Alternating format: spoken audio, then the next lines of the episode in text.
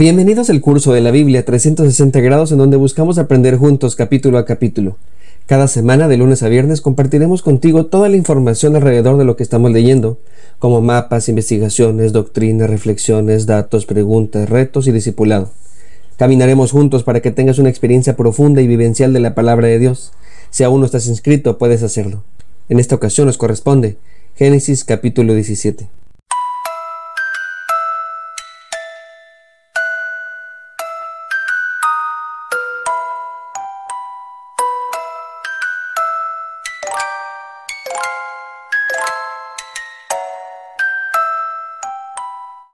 Lo primero que nos dice el autor es la edad de Abraham. En esta parte de la narración tiene 99 años. Esto quiere decir que han pasado 13 años desde que nació Ismael.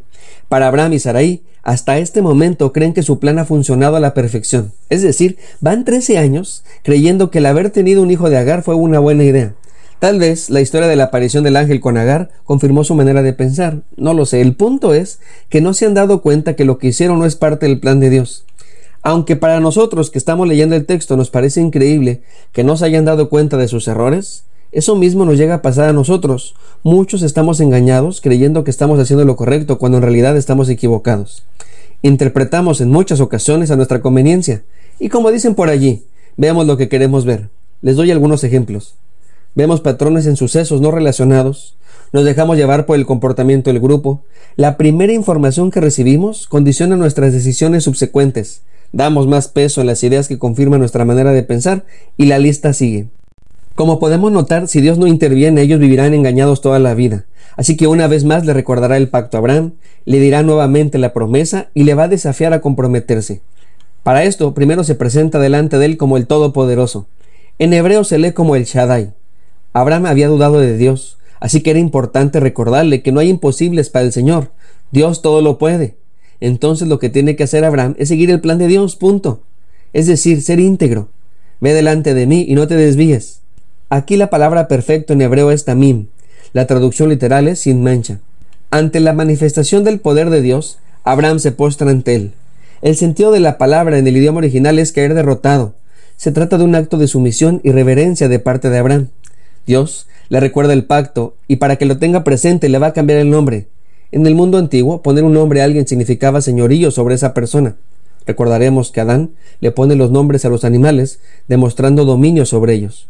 De ese modo, el Señor le está diciendo al patriarca que le pertenece. Y también este cambio ayudaría a tener presente la promesa divina, ya que Abraham significa padre de multitudes.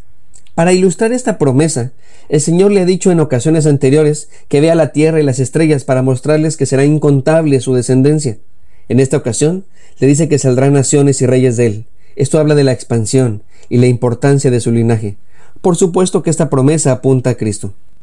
El Señor le dice que este pacto es para siempre. En el hebreo se lee olam, que se puede traducir como eternidad. El apóstol Pablo interpreta que esta promesa llega hasta nosotros al creer en Cristo Jesús. Les leo Romanos capítulo 4 versículo 16 al 18. Por tanto es por fe para que sea por gracia, a fin de que la promesa sea firme para toda su descendencia, no solamente para la que es de la ley, sino también la que es de la fe de Abraham, la cual es padre de todos. Entre paréntesis, como está escrito, te he puesto por padre de muchas gentes. Delante de Dios, a quien creyó, el cual da vida a los muertos y llama las cosas que no son como si fuesen. Él creyó en esperanza contra esperanza, para llegar a ser padre de muchas gentes, conforme a lo que había dicho, así será tu descendencia. Y el apóstol sigue hablando, explicando que esta promesa hecha a Abraham no solo aplica para él, sino también a nosotros que somos su descendencia, esto es, a los que creemos que Jesús resucitó. Este pacto perpetuo lo cumpliría Abraham y su descendencia con un compromiso visible, la circuncisión. Esto significa la extirpación quirúrgica de la piel que cubre la punta del pene. Para nosotros es extraño una solicitud así, pero para ese momento histórico la mayoría de las civilizaciones lo hacía. Más adelante en la historia, excepto por los filisteos, los demás pueblos, incluyendo romanos, griegos y árabes, también se circuncidarían. Sin embargo, para el pueblo de Dios era una señal del pacto. Esta marca recordaba por lo menos tres cosas. Uno, Como se trata del órgano reproductivo, este pacto señala la obligación de pasarlo de generación en generación. 2. Como se quita un pedazo de carne, este pacto señala el desapego al pecado. 3. Como tiene ciertos beneficios de salud, entre ellos reduce notablemente el contagio de enfermedades de transmisión sexual, este pacto señala el cuidado y la protección del Señor. Podemos decir que es una señal de distinción, obediencia, pertenencia y de exclusividad del pueblo de Dios. Algunos creyentes legalistas han insistido que como el pacto es perpetuo, entonces deberíamos seguir practicando la circuncisión. Aunque sé que su intención es loable porque quieren seguir al pie de la letra la instrucción divina, se equivocan en creer de ese modo. En el libro de los Hechos, en el capítulo 15, se discutió ese mismo problema. Algunos creían que si los hermanos no se circuncidaban conforme al rito de la ley, no eran salvos.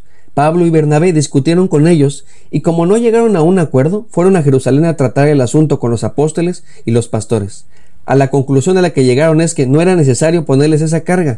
El apóstol Pablo le escribe a la iglesia de Colosas diciendo lo siguiente Mirad que nadie os engañe por medio de filosofías y huecas sutilezas, según las tradiciones de los hombres, conforme a los rudimentos del mundo y no según Cristo, porque en él habita corporalmente toda la plenitud de la deidad, y vosotros estáis completos en él, que es la cabeza de todo principado y potestad. En él también fuisteis circuncidados con circuncisión no hecha mano, al echar de vosotros el cuerpo pecaminoso carnal en la circuncisión de Cristo. Esto lo pueden leer en Colosenses capítulo 2, versículos del 8 al 11. El Señor le pide a Abraham que esto se enseñe de generación a generación. Aunque el pacto era perpetuo por parte de Dios, el pueblo tenía que cumplir con fe obedeciendo este mandato. Todos tenían que hacerlo sin excepciones, grandes y niños, naturales y extranjeros, libres y esclavos. A los ocho días de nacidos se efectuaba la cirugía a los niños. Esto era la prueba externa de que eran parte del pueblo de Dios. Así que cualquiera que no lo hiciera, ha violado el pacto, por lo que será cortado del pueblo. Después de todo esto, Dios le dice a Abraham que también su esposa se le va a cambiar el nombre. Ya no se va a llamar Saraí, sino Sara. Como vimos en el capítulo anterior, la esposa de Abraham no se sentía parte del pacto por ser estéril. Así que con esto Dios le corrobora que igual que Abraham, ella le pertenece a Dios. A pesar de los errores que cometieron con Agar, Dios no le recrimina nada. Al contrario, les ayuda a entender que la promesa, el pacto y el desafío es para ambos. Así que Dios, de manera textual, le explica a Abraham que Sara también tendrá mucha descendencia, que ella dará a luz un hijo. Al escuchar esto el patriarca se postra sobre su rostro y se echó a reír. En su mente no concebía la idea de que a sus cien años de él y a los noventa de ella pudieran procrear un hijo. Le parecía tan absurda la idea que además de reírse, Abraham le propone a Dios una opción viable según él, la de su hijo Ismael. Podemos notar que una vez más el padre de la fe se quedó sin fe. Ante esto, el Señor le contesta que no es una broma, está hablando en serio, que Sara sí va a tener un hijo y que el pacto se va a cumplir en él. Es más, le va a poner por nombre Isaac, que significa risa.